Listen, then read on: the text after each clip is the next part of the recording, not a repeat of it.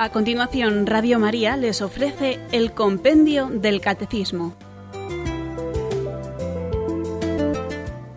Es un espacio dirigido por el Padre Mario Ortega y el Padre Roberto Visier.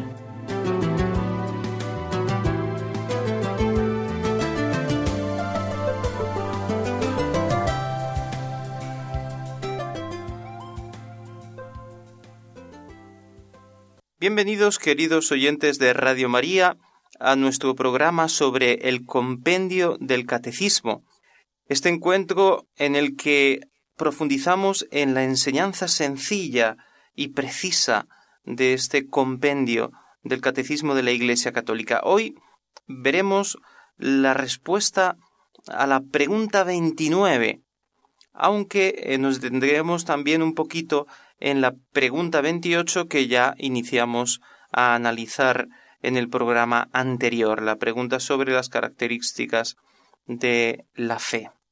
Pero antes, nuestro testimonio de hoy, el ejemplo de vida de un gran científico ruso, Pavel Florensky, que nació en 1882 en Rusia y que vivió todo el proceso de la revolución bolchevique. Él era físico, matemático, químico, biólogo, ingeniero, filósofo de la ciencia, historiador de la ciencia. Este hombre murió fusilado en Leningrado. ¿Cuál fue su delito? Su delito era ser sacerdote ortodoxo y por tanto representante de la religión del oscurantismo, causa del retraso de la ciencia y de la humanidad, según la ideología comunista. Pavel Florensky era un sacerdote ortodoxo, pero a la vez era un grandísimo científico. Algunos opinan que es el genio más grande del siglo XX en la Rusia comunista, es decir, en la Unión de Repúblicas Socialistas Soviéticas. Así pues, este régimen comunista, en bien de la ciencia y del progreso, eliminó a uno de los científicos más geniales. Todavía muchos hoy piensan que religión y ciencia son irreconciliables. Sin embargo, para Pavel Florensky, su fe era un estímulo para cultivar la ciencia. Si él amaba la verdad, si él amaba a Dios, si Dios le había dado esa capacidad intelectual privilegiada, si Dios le había regalado la creación, el mundo, la naturaleza, ¿por qué no podía él investigar? Incluso en el Gulag, en el que fue internado, se preocupó por investigar eh, las algas del mar, eh, el hielo. Y así hizo algunos descubrimientos importantes, cuando estaba de alguna manera atado por las cadenas que le impedían cumplir su misión de sacerdote, cumplir su misión también de científico. Grandes científicos han sido creyentes como hoy en día también muchos lo son. Contraponer fe y razón o ciencia e iglesia no tiene sentido. Pues bien, escuchemos de nuevo la pregunta 28 ¿Cuáles son las características de la fe? La fe, don gratuito de Dios, accesible a cuantos la piden humildemente, es la virtud sobrenatural necesaria para salvarse.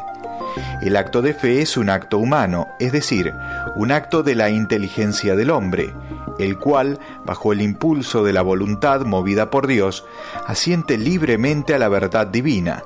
Además, la fe es cierta porque se fundamenta sobre la palabra de Dios, actúa por medio de la caridad y está en continuo crecimiento gracias particularmente a la escucha de la palabra de Dios y a la oración. Ella nos hace pregustar desde ahora el gozo del cielo.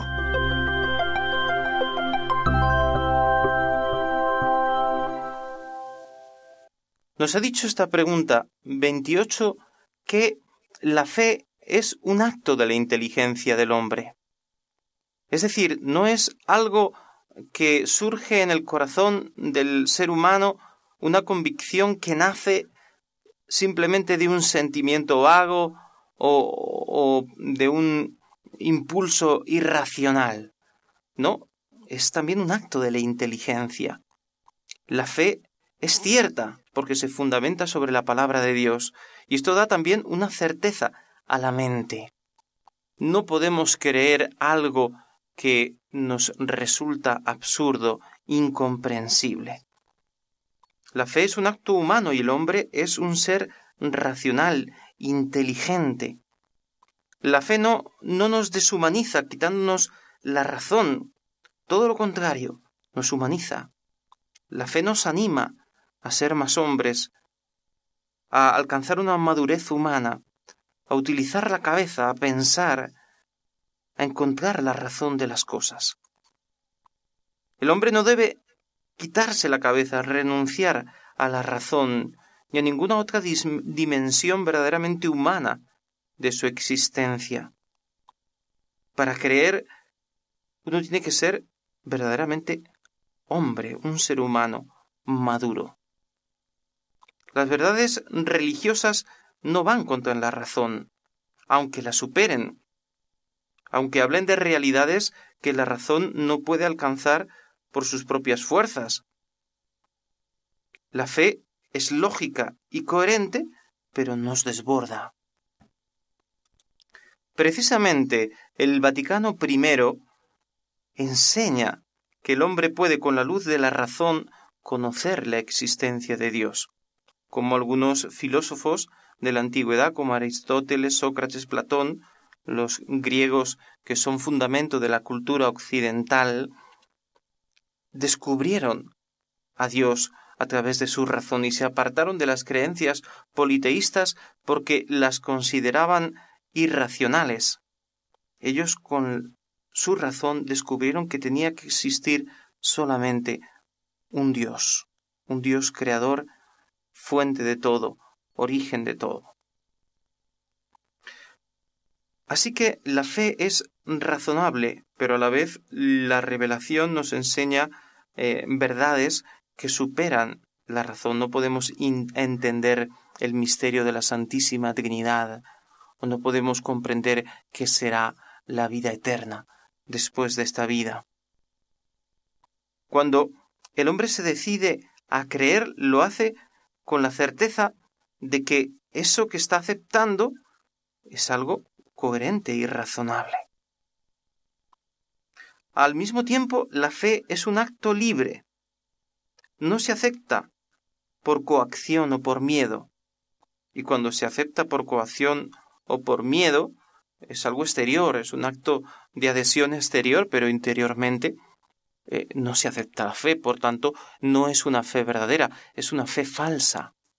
La verdadera fe se acepta porque se acoge dentro de, la propia razón y del propio corazón libremente y como algo coherente, eh, razonable.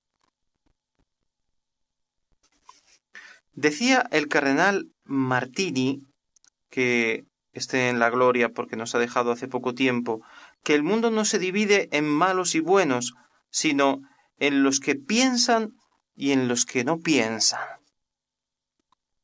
Con ello quería decir que precisamente aquellos que se apartan del bien lo hacen por ignorancia, por ignorancia del bien, porque no es razonable hacer el mal, no es razonable alejarse de la verdad. Y cuando alguien lo hace, lo hace porque está en el error, porque no ha reflexionado bien. Esto nos recuerda y subraya lo que acabamos de afirmar, que la fe es algo racional y que precisamente eh, eh, la Iglesia ha promovido siempre el estudio, eh, el pensamiento. No ha dicho no penséis, porque si pensáis os apartáis de Dios, no, ha dicho pensad. Y el pensamiento os acercará a Dios. Por eso ha promovido el saber, la cultura, el arte. Todo lo que sea verdad, bien y belleza es bueno, De ahí que en la historia de Europa las grandes universidades hayan nacido eh, protegidas por la Iglesia o incluso fundadas por la misma Iglesia. Las universidades de París, de Salamanca, de Roma.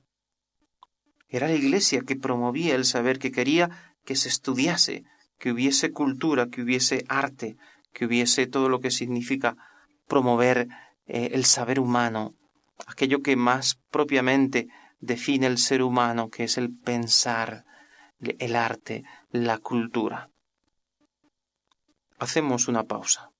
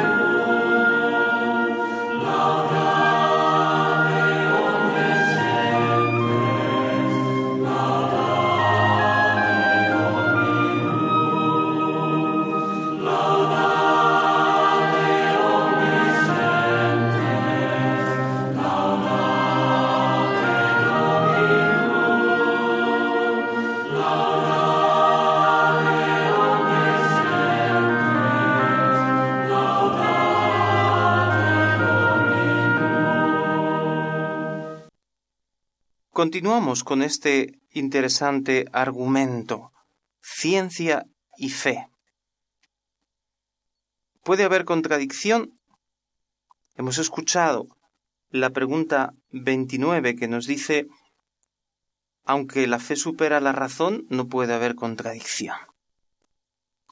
Porque todas proceden, ambas, proceden de Dios.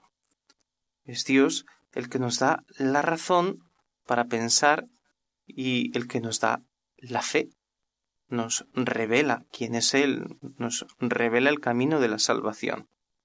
Son dos modos de conocer la realidad y de conocer realidades que son diversas, aunque puedan tener eh, algunos puntos de conexión, como diremos eh, más adelante.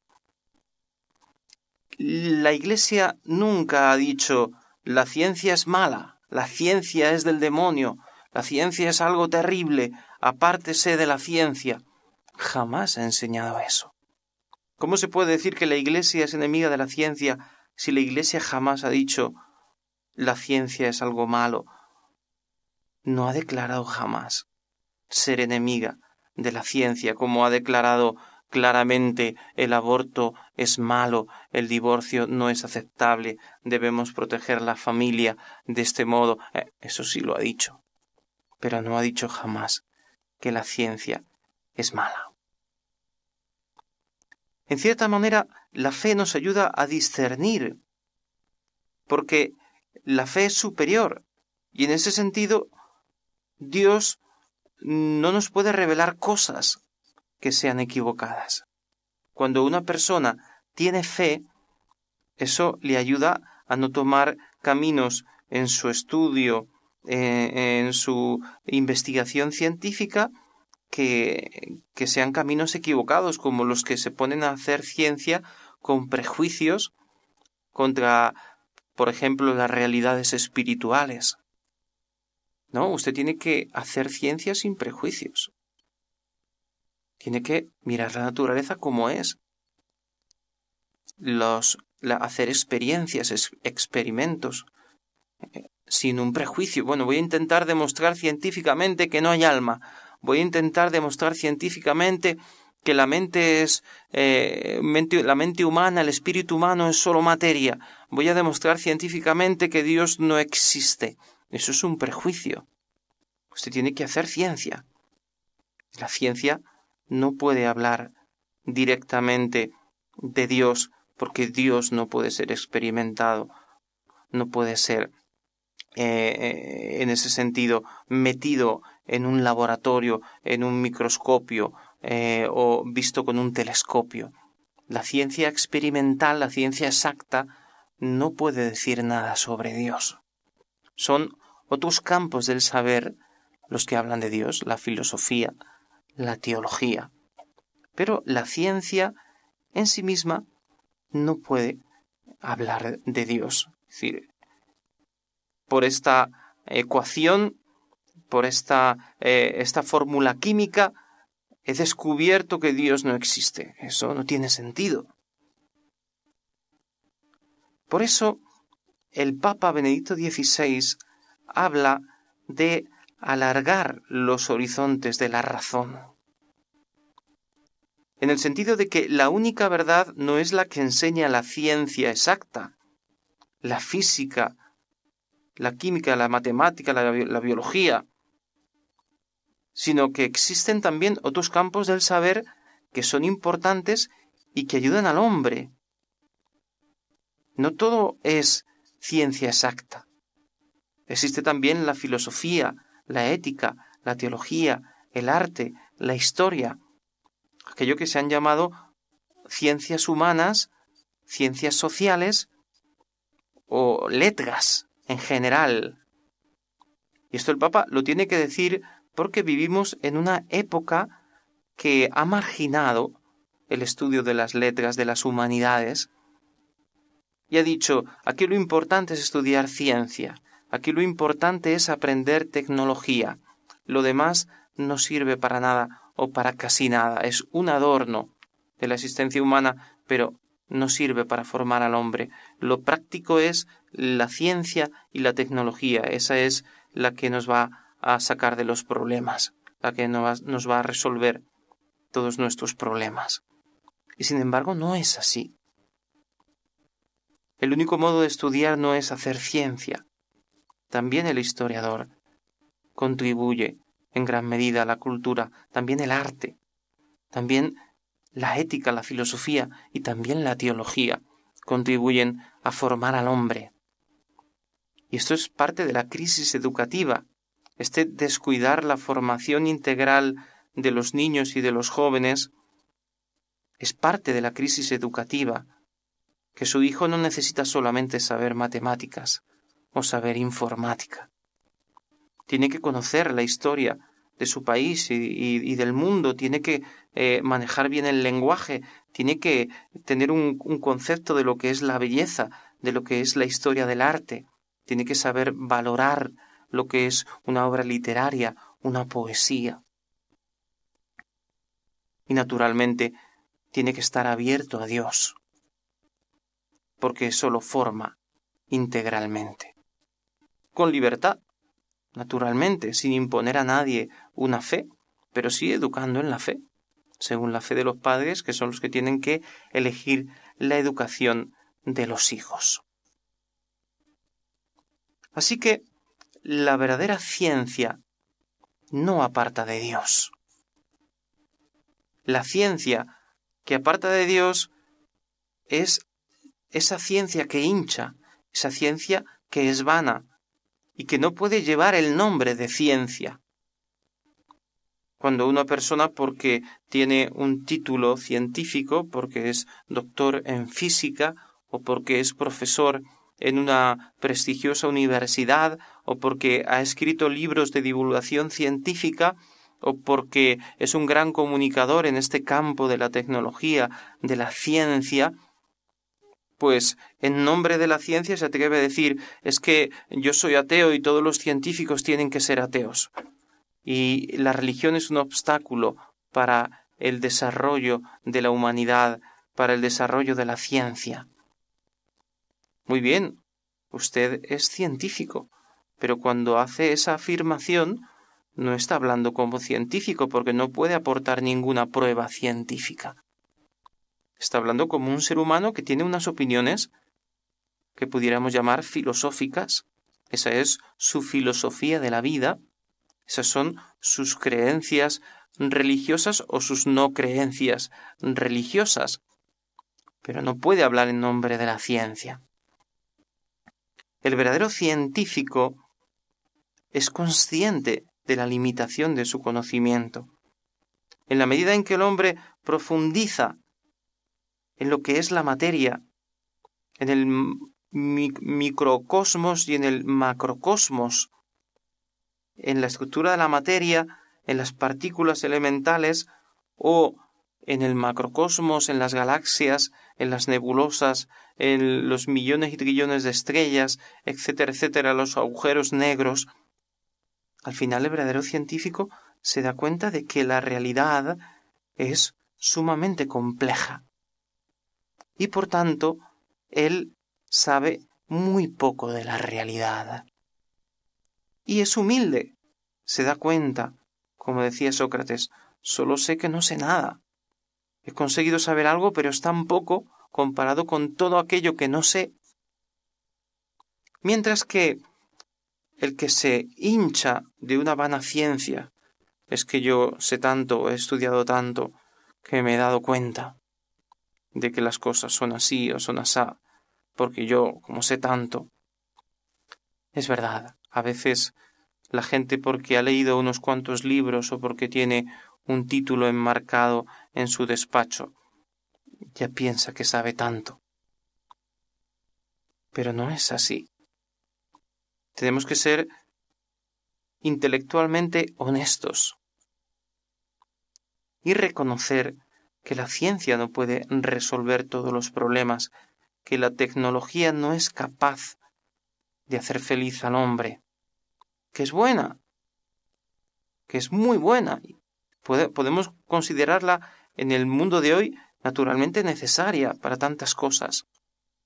Pero no basta. La tecnología en sí misma es fría. La ciencia da respuesta a algunas preguntas, a otras muchas no puede responder. Y muchas de las preguntas que se plantea y que quiere contestar, al final quedan sin respuesta, porque es incapaz de encontrar respuesta a todos los interrogantes. Bien, pues hagamos una segunda pausa y después entraremos en algunos tópicos que nos han podido convencer de que hay una guerra entre la religión y la ciencia, o entre la Iglesia católica y la ciencia, una guerra que no es tal, que no existe, pero lo aclararemos. Criaturas todas del Señor,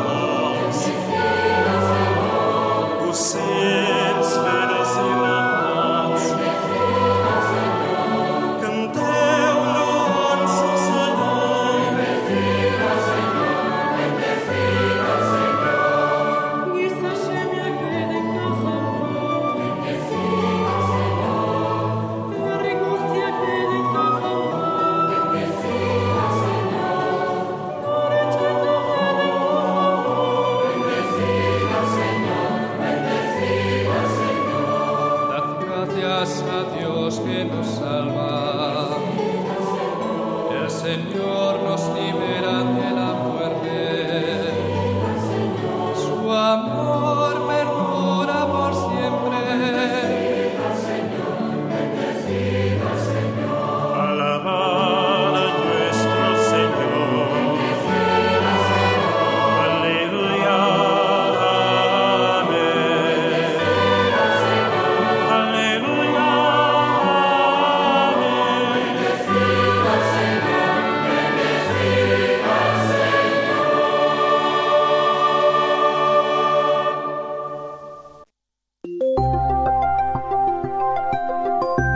¿Por qué afirmamos que no hay contradicción entre la fe y la ciencia? Aunque la fe supera a la razón, no puede nunca haber contradicción entre la fe y la ciencia, ya que ambas tienen su origen en Dios. Es Dios mismo quien da al hombre tanto la luz de la razón como la fe.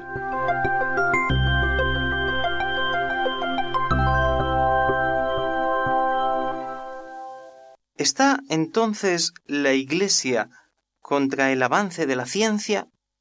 Es una voz que se corre, se habla en los pasillos de las universidades, de las facultades de biotecnología. La Iglesia no quiere el avance de la ciencia, porque no quiere que experimentemos con células madre. La ciencia eh, debe ir adelante, porque con esto se descubrirá eh, la curación, el modo de curar tantas enfermedades, y la Iglesia no se debería oponer a este avance que puede salvar tantas vidas humanas. Es un ejemplo. No podemos entrar en los casos profundamente porque son eh, cuestiones delicadas, mm, complejas, eh, pero sí vamos a dar una respuesta general que creo que puede ser satisfactoria. La Iglesia no se opone a la ciencia, lo que la Iglesia quiere es que la ciencia se ponga al servicio del hombre y no que el hombre esté al servicio de la ciencia. La Iglesia quiere que la ciencia tenga unos límites éticos, porque no todo lo que es técnicamente posible es moralmente bueno para el hombre. El hombre ha descubierto la energía nuclear, que se puede utilizar para producir energía en un modo pues impresionante, pero a la vez se puede destruir una ciudad entera como Hiroshima, como Nagasaki. La Iglesia no se opone al avance de la ciencia, pero dice la ciencia se debe utilizar en bien del hombre. Y la ciencia tiene unos límites. Y uno puede en nombre de la ciencia manipular la vida humana o provocar el aborto, por ejemplo, de un bebé, de un niño en el seno de, de la madre y utilizar luego ese material para la investigación. No puedo manipular el ser humano. Trabajar con embriones humanos artificialmente y trabajar en ellos, eso es una manipulación del ser humano, de la vida humana. La ciencia tiene sus límites. No podemos ensayar con seres humanos ni adultos ni en estado embrionario. Así que esto es lo que la Iglesia le dice a la ciencia. Vamos hacia adelante, investiguemos, pero respetemos el ser humano, porque el ser humano eh, tiene una dignidad única. Podemos experimentar con animales y, también tenemos que respetarlos en el sentido de eh, no permitir que una especie se extinga. y no cometer crueldades innecesarias, pero son animales al servicio del hombre. No puedo experimentar con un ser humano porque tiene una dignidad eterna. Tiene una dignidad que está por encima de los derechos humanos, por encima de todas las realidades eh, físicas del mundo. Algunas afirmaciones de científicos se salen de los límites de la ciencia. Esto ya lo hemos dicho. Son afirmaciones filosóficas. Cuando un sacerdote o un documento oficial de la Iglesia hablan contra esta afirmación, contra esta teoría, hipótesis de, de tal autor, o a veces se dice, eh, no se dice el autor, se dice esto, que se está enseñando, no es que quiere eh, condenar el científico o la ciencia. Lo que le dice, usted está haciendo una afirmación que va más allá de la ciencia. Y de esto tenemos muchos ejemplos. Cuando, eh, por ejemplo, se dice, esto es un tema muy importante, que desde que Darwin descubrió la evolución de las especies, ya no se puede hablar de creación. No fue Dios el que puso las especies animales en el mundo, porque fue la evolución desde eh, las primeras células vivas, luego los primeros seres vivientes en el agua, eh, luego eh, los peces, luego los reptiles, las aves, los mamíferos, los simios y el ser humano. Por tanto, desde Darwin ya no se puede escuchar ya no se puede aceptar lo que dice el Génesis, lo que dice la Biblia sobre la creación de los animales, de las plantas o del ser humano. ¿Qué tenemos que decir a esto? En primer lugar, la Iglesia no se opone a la evolución. Si de verdad es una teoría científica aceptada que hoy en día pues eh, eh, está de alguna manera probada en, en alguna de sus de sus partes se entiende que el, el, universo ha llegado a ser lo que es desde una primera explosión, hay una evolución del universo hasta la formación del planeta Tierra. Y dentro del planeta Tierra, pues hay una evolución desde la vida más simple a la vida más compleja. Sí, la Iglesia acepta eso en la medida en que pueda estar probado científicamente. No se opone porque eso es una afirmación científica y la Biblia hace afirmaciones de fe. Dios ha creado el universo, Dios ha creado el ser humano, Dios ha creado las especies animales, pero lo ha podido hacer a través de la evolución. ¿Por qué no? Así que no hay problema. Pero hay que matizar. Debemos decir que lo que Darwin descubrió, que sus investigaciones muy importantes, en una medida más o menos grande, han sido superadas. Por ejemplo, Darwin no sabía nada de genética. Hoy en día no se puede estudiar la evolución sin relacionarla con la genética. Hoy en día la genética nos dice que una especie es como es porque esa es la información genética que hay en cada una de las células de ese animal. Y por tanto, la evolución de esa especie, una especie más avanzada, más desarrollada, es muy complicado de explicar porque la genética no cambia y cuando cambia lo que surge es un monstruo. Eh, ¿Cómo se ha dado la evolución si la genética se respeta, se transmite eh, por herencia? Por otra parte, hay muchos eslabones. Pensamos que la teoría de la evolución de las especies puede explicar claramente el origen de cada uno de las miles y miles de especies de aves, de mamíferos, de plantas. No es verdad. Continúa siendo un misterio. No se sabe bien el origen de muchísimas especies, de la mayoría. Por tanto, no digamos, no, es que ahora ha llegado esta teoría de la evolución, con lo que nos han enseñado Darwin y los demás evolucionistas de modernos del siglo XX, del siglo XXI, ya podemos explicar todo. Eso no es verdad. Se acepta la evolución en lo que tiene de probado, no hay ningún problema, es un conocimiento científico, lo que enseña la Biblia es un conocimiento teológico, religioso, no pueden chocar porque hablan de realidades distintas, pero no hagamos afirmaciones filosóficas fundamentadas en supuestos conocimientos científicos. Como conocemos la evolución de las especies, ya Dios no existe. Ya no podemos hablar de creación del ser humano. La Iglesia no acepta esas concepciones filosóficas de la evolución que hablan de eh, una evolución de la materia al espíritu, de un animal que no es inteligente a un ser humano inteligente eh, sin intervención de Dios. No, el alma la infunde Dios.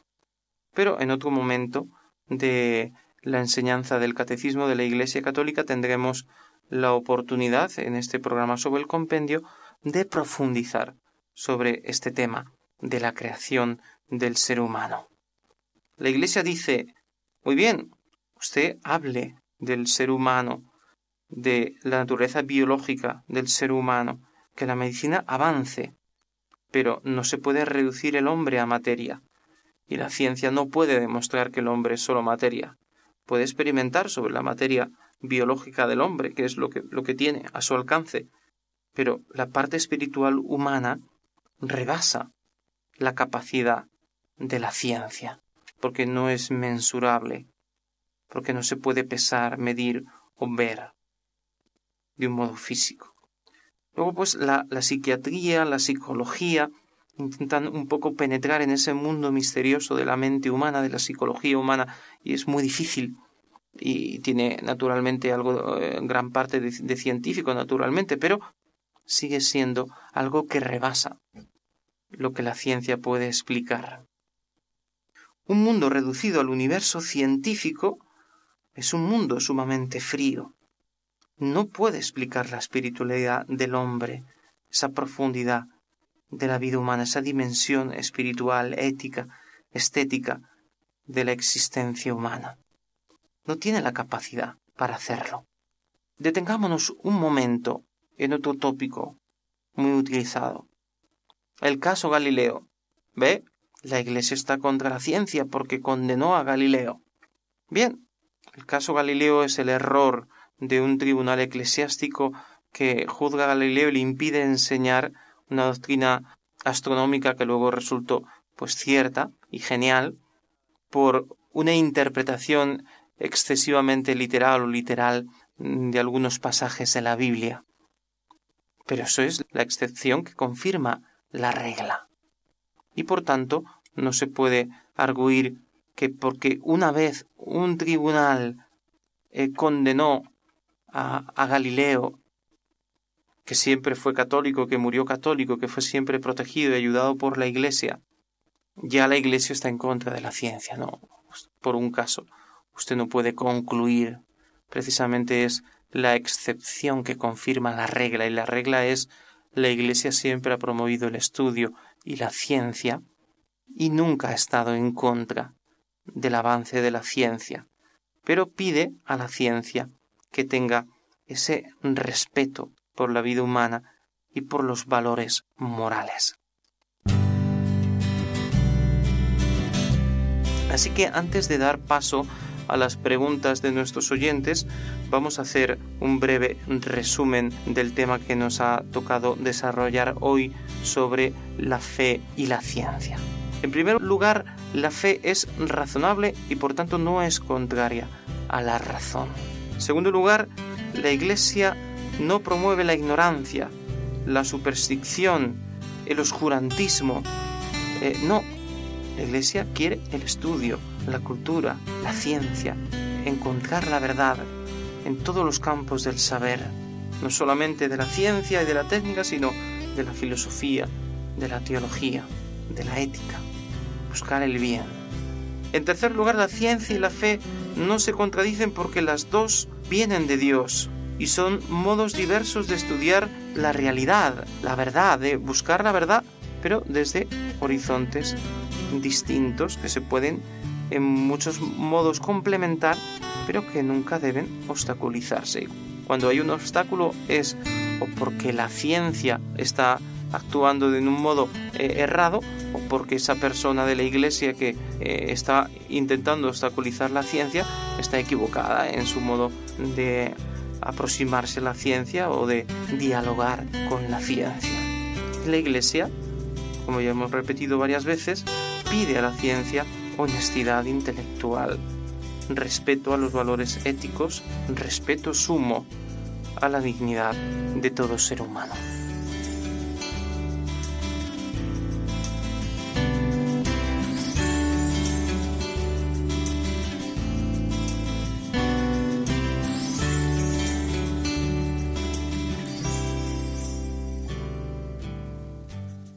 Para participar en directo, 91 153 8550. 91 153 8550.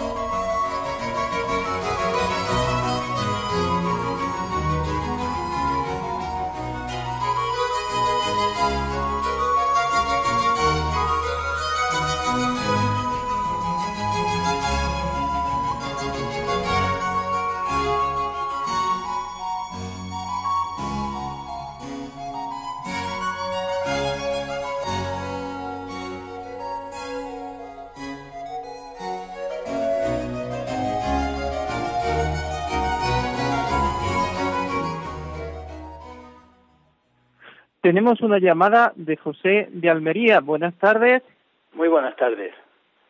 Eh, les he, escuchado atentamente y como hace tiempo tenía una duda sobre un tema que este es el, el programa eh, que contiene el significado de, de, lo que no me explico todavía, quisiera si a lo mejor usted puede explicarlo eh, cómo se puede eh, comprender eh, a, a, la luz de lo que todo el mundo ya sabemos, sobre todo los que hemos estudiado algo, como yo, que, que soy universitario y que como otros muchos católicos, pues hemos estudiado algo, ¿no? Y sabemos ya bastante, eh, incluso con la edad que tenemos, que ya tengo bastantes décadas.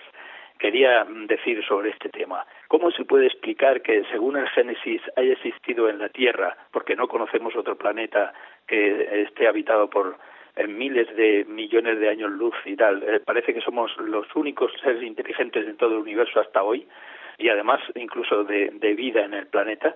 ¿Y cómo se puede entender que los arqueólogos y las ciencias de la arqueología y de la historia y todo no hayan encontrado ningún estrato ni ningún, eh, como si dijéramos, ni, ninguna señal de ausencia de muerte continuada de los seres vivos de la Tierra desde que se formó? Y, y, y, y según el paraíso, Adán y Eva vivieron sobre la tierra y, existía la muerte en el paraíso sobre la tierra, ni había fósiles ni nada que se muriera y debe haber algún estrato o alguna capa que eh, signifique que durante ese tiempo no hubo muerte y hubo una forma de vida diferente donde no existía la muerte sobre la tierra. Sin embargo, eso no se ha encontrado y, y se ha demostrado por la ciencia que, que la Iglesia, como es natural, compagina la ciencia y la, y la verdad física, vamos, eh, comprobable y empírica, por eso es incluso la Iglesia la fundadora de las universidades y del método científico de investigación, que se basa sobre todo en la medida, en la medida, porque si no... Sí, sí, entendido la pregunta. Bueno, pues la pregunta es compleja eh, y es una pregunta más bien científica. No sé eh, si han descubierto estratos donde no hay eh, muerte, pero eh, está claro que el Génesis no dice que los animales no murieran, dice que los seres humanos habían sido creados con ese don preternatural de eh, la inmortalidad y que después del pecado pues perdieron, pero no dice que los animales no murieran, los que habían recibido el don de la inmortalidad eran los seres humanos. Si puede la ciencia descubrir si en algún momento los seres humanos no morían, eso me parece muy difícil, pero yo realmente no tengo la respuesta. Otra llamada, Luis, desde Zaragoza. Buenas tardes. Buenas tardes. Padre, dígame, soy Luis de Zaragoza. Quería hacer una pregunta sobre la palabra de Dios. ¿Cómo se puede distinguir cuándo es palabra del evangelista y palabra del Espíritu Santo? Bien, esto es una pregunta referente a la Biblia, a la inspiración.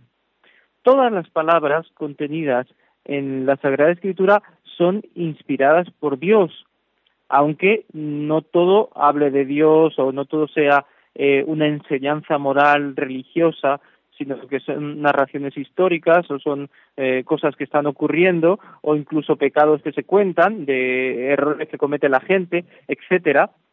Pero todo está inspirado por Dios y tiene una finalidad, que se conozca el bien y que se conozca el mal y la historia de la salud. Podemos distinguir, es que esta palabra no está inspirada, esta sí, no. Todas las palabras de la Sagrada Escritura están inspiradas por Dios. Consuelo desde Valencia, buenas tardes. Me encanta su programa. Eh, soy española de, adopción y quiero preguntarle si el Señor eh, inspira también en la oración y en la mística toda la, la parte de la ciencia, no exactamente científicamente, pero sí con muchos visos, ¿no? ¿Me está entendiendo? Sí, sí, es una pregunta muy interesante. Porque a mí, eh, a mí me ha revelado él muchas cosas eh, en mi oración. Bueno, eh, no podemos decir que la ciencia se pueda construir a través de revelaciones espirituales eh, que vienen de Dios o de los ángeles. La ciencia tiene otro método, tiene el método científico experimental y debe respetar ese método. Pero cuando yo me he querido aproximar a algunos eh, científicos católicos o creyentes, es verdad que ellos en su reflexión que no es una reflexión en ese momento puramente científica, eh, confían en, en, la ayuda de Dios para hacer sus descubrimientos. Y seguramente como personas creyentes rezan por el éxito de sus experimentos, le piden a Dios luz, que le abra la inteligencia, que le dé los medios, que le ponga en esa situación en la que pueda descubrir esa cura para una enfermedad o, o ese fenómeno natural que quiere investigar y por tanto Dios en su libertad infinita puede naturalmente ayudar a asistir a una persona para que eh, en su investigación tenga éxito. Muy bien, eh, Juan Carlos de San Sebastián, buenas tardes. Buenas tardes, padre. Mire, voy a adelantarle que soy católico, ¿eh? porque si usted me lo permite, aunque me da un poco de apuro intervenir, porque la audiencia es muy tradicionalmente creyente y yo quiero manifestarle alguna disparidad si no le molesta. Y es con respecto, mire usted, usted ha mencionado a Galileo, que parece ser, da la impresión de que ha sido la única persona que por problemas de ciencia ha tenido problemas, va de la redundancia, con la Iglesia. Y sobre este tema, mire, soy historiador, procuro cotejar todas las fuentes antes de opinar. Y repito que soy católico. Mire usted, tanto Kepler como Copérnico ya diseñaron esa teoría, pero Copérnico se atrevió a manifestarla. O sea, no es únicamente Galileo. Ha habido en algunos sectores, yo con todo respeto, ¿eh? con una, eh, bastante reparo a presentar algo que pudiese eh, molestar. Esto ha sido una cosa que ha evolucionado la Iglesia, pero en su época, mire usted, la, la, la interpretación letra por letra de la Biblia pues mire usted, hay opinión, su, su, opinión es esa, pero en muchos católicos no es así. Hay cosas que son simbólicas que no se pueden Este es mi punto de vista y no molesto más, caballero. Gracias y perdón si he molestado a la audiencia con esto. No, ¿por qué? Porque no es ninguna molestia. Es verdad, yo no quiero absolutizar diciendo que Galileo es eh, el único caso, es el caso más sonado y es el caso más claro en el que un tribunal de la Iglesia pues condenó a una persona por manifestar una cierta eh, teoría científica, hipótesis científica. Eh, ni Kepler ni Copérnico fueron juzgados por la Iglesia, por un tribunal de modo oficial. Si en el ambiente eh, que, se vivía entonces parecía difícil de aceptar algunos presupuestos de astronomía y Copérnico sintió miedo, tal. Bueno, sí, puede ser, eh, dependiendo de los ambientes históricos, pues eh, en, ese momento en el que la Iglesia tenía una influencia tan grande, pues algunos eh, podían tener miedo de manifestarse en contra. También ocurre hoy, también hoy cuando una persona quiere manifestar algo que está en contra de la moda teológica, de lo que normalmente dicen todos, de lo que no es políticamente correcto, se calla.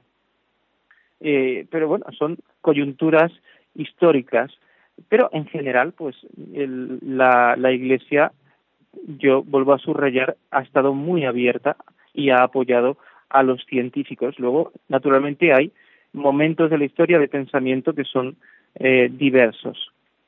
Así que, eh, como de momento no hay más llamadas, yo eh, les recuerdo que el programa de mañana será sobre eh, esa expresión del credo que decimos en el credo largo, que solíamos llamar de la misa, creemos en un solo Dios, Padre Todopoderoso.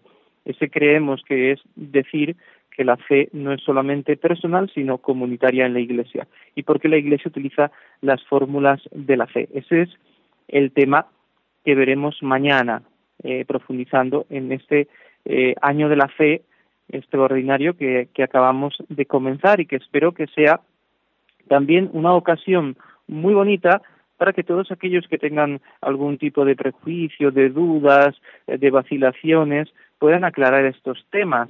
No estoy diciendo que siempre eh, todos los eclesiásticos, los obispos, todas las personas de iglesia hayan tenido una aproximación a la ciencia pues exacta y, totalmente eh, perfecta, ¿no? naturalmente. Pero la, la actitud general de la Iglesia contra ese tópico bastante generalizado de que la fe es contra la ciencia, de que la Iglesia ha, ha frenado siempre el, avance de la ciencia, eso es muy falso y por tanto eh, es necesario subrayarlo. Bien, pues nada, estamos llegando ya al fin de nuestro programa. Les esperamos a todos mañana. Pueden encontrar alguna ampliación en nuestra página de Facebook y eh, nos despedimos con un Ave María. Dios te salve María, llena eres de gracia, el Señor es contigo Bendita tú eres entre todas las mujeres, y bendito es el fruto de tu vientre, Jesús. Santa María, Madre de Dios, ruega por nosotros pecadores, ahora y en la hora de nuestra muerte. Amén. Y la bendición de Dios Todopoderoso, Padre, Hijo y Espíritu Santo, descienda sobre vosotros y os acompañe siempre. Buenas tardes.